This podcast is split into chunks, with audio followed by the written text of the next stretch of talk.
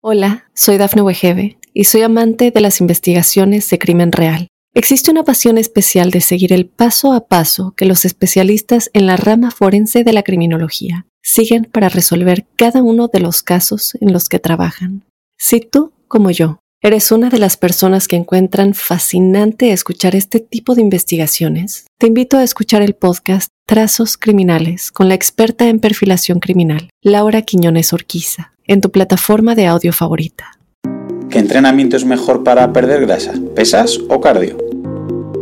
Si hago crossfit o voy al gimnasio no me vale para perder grasa, ¿no? Lo ideal es salir a correr o hacer cardio para perder peso. Pasemos a ver qué dice la ciencia. Uno de los pilares fundamentales en este proceso es el entrenamiento, y es que la actividad física es de primeras una herramienta muy buena para ayudar a quemar esas calorías extras en el propio entrenamiento que nos ayudarán a alcanzar ese déficit energético que buscamos. Pero no solo son las calorías que gastamos, no es igual comer 200 calorías de pizza que 200 calorías de verdura, no es lo mismo tampoco gastar 200 calorías caminando que entrenando la fuerza.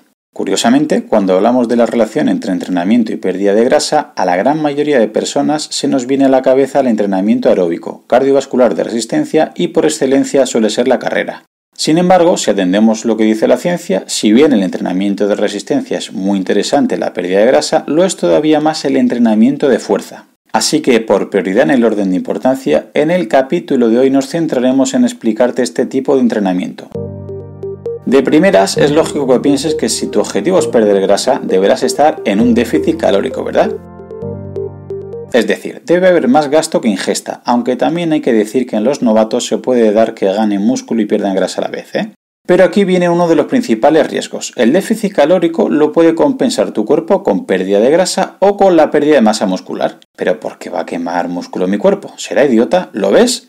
Es que tengo una genética muy mala, solo me queda la opción del quirófano. No, perdona, tu metabolismo es el resultado de tus hábitos, tu genética es buena, si no, no hubiera sobrevivido. Y es que el músculo es costoso de mantener porque hay que enviarle sangre, oxigenarlo, retirar desechos, etc. Por lo que a tu metabolismo le sale caro mantener este músculo activo. Pero la grasa no tanto, no requiere ese aporte tan constante de sangre y nutrientes, siendo mucho más rentable de mantener. Por esta primera razón a tu metabolismo le sale más rentable deshacerse de primeras del músculo antes que de la grasa en caso de un déficit energético. Por si fuera poco, resulta que la proteína del músculo y el hidrato de carbono del glucógeno muscular nos aportan 4 calorías por gramo, mientras que la grasa nos aporta más del doble, unas 9 calorías. Así que de nuevo, tu hipotálamo, en caso de poder elegir, tu cuerpo se quedará con las reservas que más energías le den para el futuro, es decir, con la grasa. Por estas dos razones, mientras no vea necesario quedarse con la masa muscular, la usará como combustible y perderás músculo, porque de momento la grasa le es más válida y se la quedará como reserva energética futura. Pero sin embargo, si realiza entrenamiento de fuerza y consumo mínimo de proteína, pues tu cuerpo verá que necesita ese músculo por si hay que volver a hacer sentadillas, flexiones o dominadas, etc. Tu hipotálamo verá que ese músculo tiene una función que nos ayuda a resolver el reto del entrenamiento, por lo que decidirá en ese caso que al necesitarlo no lo eliminará. Lógico, pura evolución biológica amigos. Lo que no uso lo elimino, pero si veo que me es de utilidad, lo guardo. ¿Ves cómo tu biología no es tan tonta? ¿Y qué pasa si pierdo músculo? Si lo importante es que pierda peso, en la báscula veré que menos peso y ya está, ¿no? Grave error, muy grave. De nuevo se confirma, somos más tontos que nuestro hipotálamo. Primero y mucho menos importante, para tu aspecto físico, al perder musculatura, tu estética corporal se verá mucho más deteriorada. La diferencia visual de perder músculo grasa es abismal. Segundo, es muy probable que con esa pérdida de músculo venga una pérdida de densidad mineral ósea, lo que conllevará sin duda problemas en los huesos como la osteoporosis. Y tercero, piensa, como te he dicho antes, que el músculo es costoso metabólicamente para mantenerlo, por lo que son calorías que tu cuerpo gasta en este mantenimiento. Por lo que si no entreno fuerza y cuanto más músculo pierda, más se reduce tu gasto calórico total y menos caloría tendré para crear este déficit. Claudio, pero esto es un disparate, son todo malas noticias si no hago fuerza. Sí, pero aún hay más. Resulta que si pierdes músculo en este periodo de pérdida de peso, más grasa acumularás al terminar ese periodo. Ahora, ¿cómo te has quedado? No entiende nada, ¿eh? No pasa nada, te lo explico enseguida. Aquí te tengo que hablar del proteinostato. Toma bruta. Si al hacer la dieta baja en proteína y al no hacer fuerza bajo de masa muscular, cuando acabe esa dieta tu hipotálamo querrá que comas hasta que vuelvas a tener el músculo que tenías antes de esa dieta y recuperes la proteína perdida.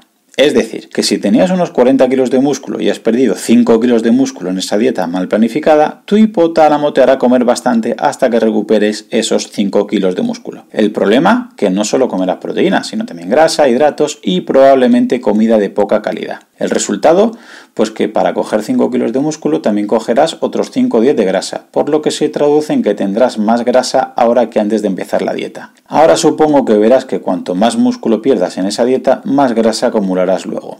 ¿Entiendes ahora por qué debes entrenar tu fuerza y no perder músculo para poder afrontar una pérdida de grasa aunque la báscula baje más lentamente? ¿Entiendes que si solo hago cardio y solo corro no estimularé al músculo para que crezca o por lo menos se mantenga y perderé musculatura a medio o largo plazo? ¿Y entiendes también por todo esto que es más que recomendable priorizar el trabajo de fuerza respecto al entrenamiento aeróbico?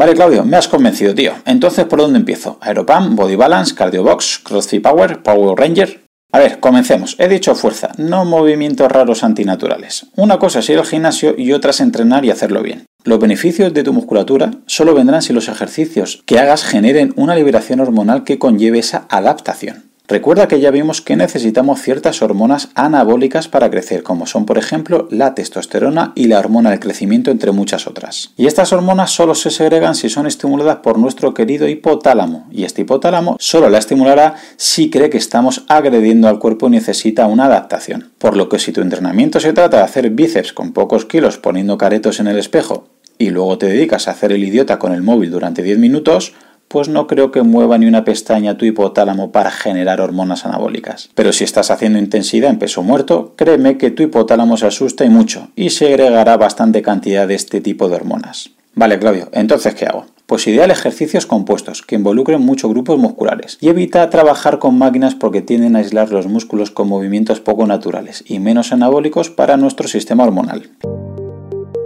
Vale, Claudio, entonces ¿qué hago? Ejercicios intensos, con pocas repeticiones y con un adecuado tiempo de recuperación es lo más óptimo en la búsqueda de fuerza y masa muscular, sobre todo para cuando buscamos perder grasa.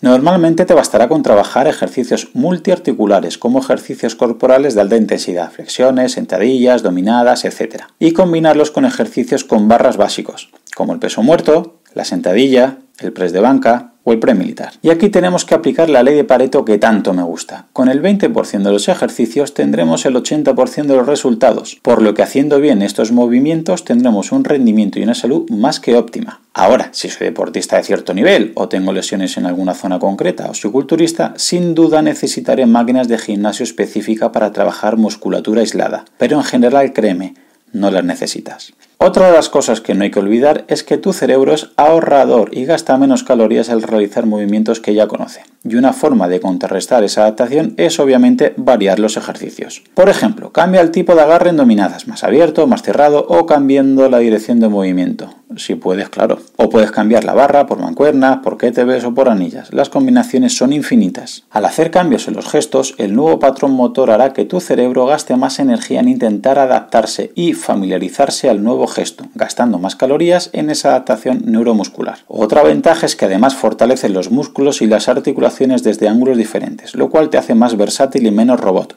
y además te ayuda a prevenir lesiones al reducir el desgaste por sobreuso. Conclusiones. Vale, Claudio, me ha quedado claro. No vuelvo a correr en mi vida. No, hombre, no, no seas tan radical. Lo ideal es combinar el entrenamiento de fuerza con los que te voy a proponer en el próximo capítulo, en el cual hablaremos de pérdida de grasa con entrenamientos de resistencia clásicos y los beneficios del HIIT o entrenamiento intervalado. Solamente agregar que si te ha gustado, la manera de agradecérmelo es que lo compartas con algún amigo, algún familiar, tu grupeta de entrenamiento o algún compañero.